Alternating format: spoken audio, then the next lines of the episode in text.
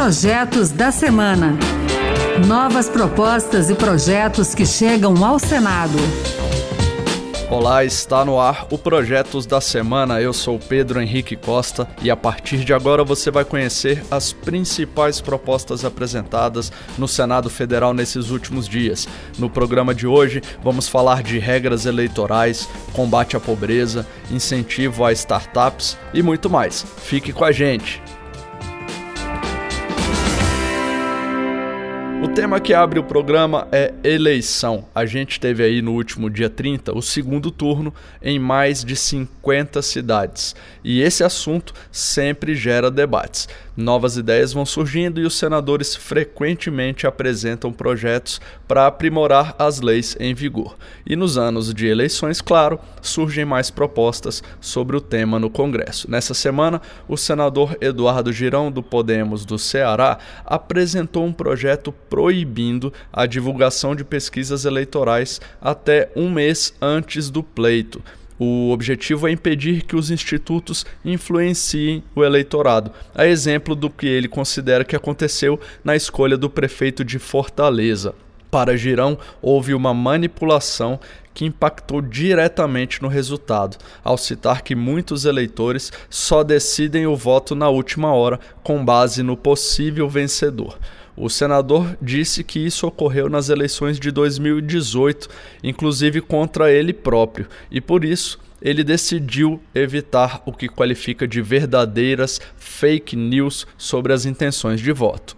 Porque a diferença foi de 22% do candidato do poder econômico, do candidato que estava com poder político, para o que tentava a alternância de poder. 22% a diferença na véspera da eleição. Quando totalizaram os votos, no dia seguinte, no mesmo horário, 24 horas depois, 3% foi a diferença.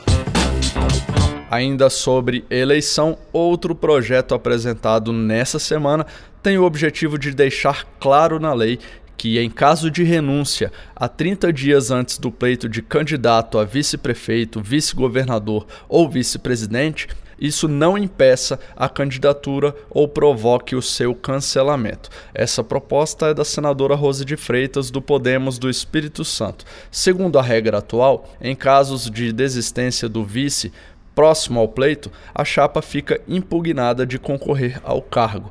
E mesmo que o candidato receba a maioria dos votos e ganhe o pleito, fica impedido de assumir. Para Rose de Freitas, a soberania do voto popular tem prioridade e a senadora quer colocar isso expressamente na lei, embora alguns entendimentos da Justiça Eleitoral já tenham garantido esse direito. A gente traz agora outros projetos da senadora Rose de Freitas, mas o tema é emprego. Um deles é para permitir a prorrogação de contratos de estágio que acabariam no fim de 2020.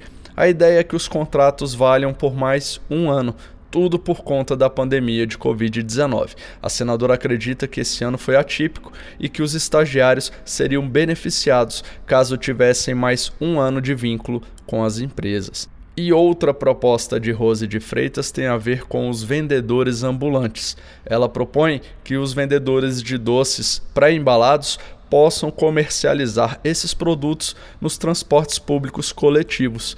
Para a senadora, essa é muitas vezes a única oportunidade de renda para esses ambulantes e que os principais consumidores são os passageiros de ônibus.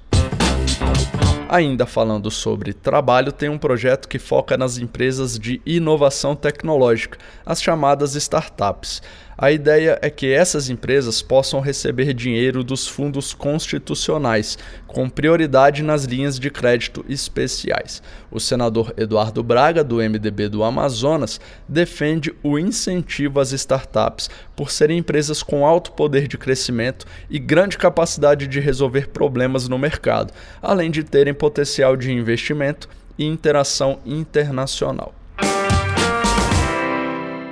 Segundo dados do IBGE de 2019, 25% dos brasileiros, ou seja, um quarto, têm suas habilidades mal aproveitadas ou frustradas nas atividades produtivas.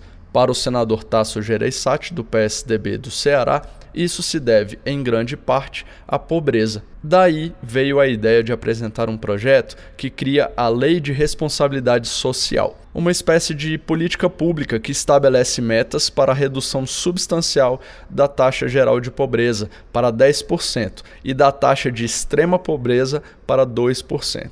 Isso num prazo de três anos a partir da entrada em vigor da lei, caso aprovada. O objetivo principal da Lei de Responsabilidade Social, segundo Tasso Gereissati, é fazer o Estado intervir na formação de jovens e na melhoria de renda das famílias, não apenas com medidas assistencialistas, mas, como defende o senador, com políticas integradas que possam tirar da pobreza grande parte dos brasileiros.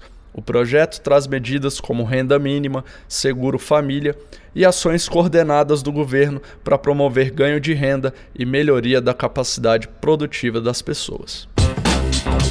Nessa semana, o país acompanhou os casos de assalto a bancos em cidades do sul do Brasil. Ações cinematográficas com reféns e uso de armamento pesado deixaram a opinião pública estarrecida com a capacidade de mobilização do crime organizado.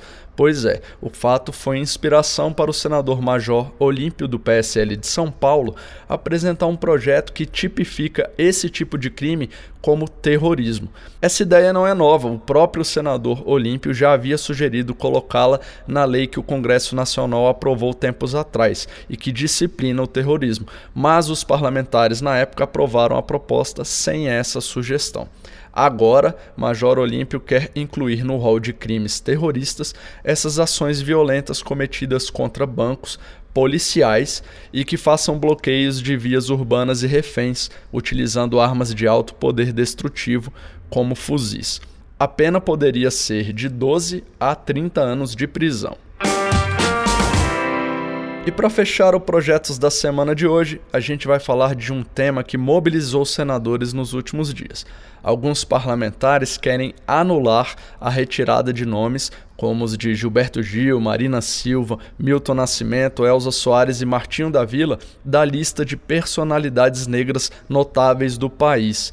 Essa lista é divulgada pela Fundação Palmares, que agora vai mudar os critérios de seleção e restringir essa honraria apenas a pessoas que já morreram. O senador Humberto Costa, do PT de Pernambuco, quer sustar a portaria da Fundação Cultural Palmares. Entrei junto ao Ministério Público Federal para que ele apure o desvio de finalidade dessa portaria decidida pelo presidente da Fundação Palmares e que, na verdade, é um enorme absurdo. Apresentei também uma proposta de decreto legislativo que possa sustar essa decisão tomada pelo presidente Sérgio Camargo. Otto Alencar, senador pelo PSD da Bahia, também criticou a decisão da Fundação Palmares de retirar os nomes de negros da lista de notáveis. Excluiu dessa lista personalidades como Marina da Silva,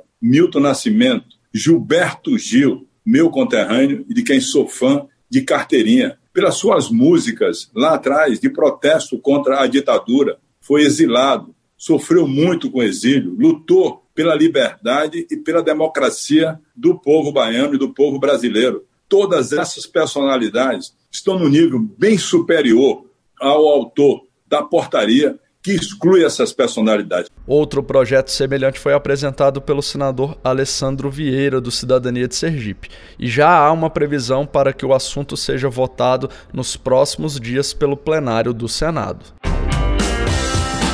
É isso aí, o Projetos da Semana fica por aqui. Você pode participar das leis do país, acesse o E-Cidadania no site do Senado.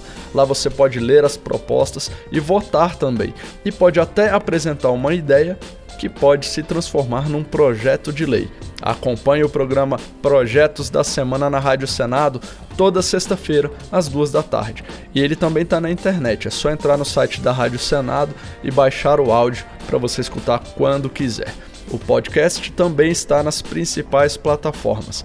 Muito obrigado pela sua companhia. Eu sou Pedro Henrique Costa e até o próximo Projetos da Semana. Projetos da Semana. Novas propostas e projetos que chegam ao Senado.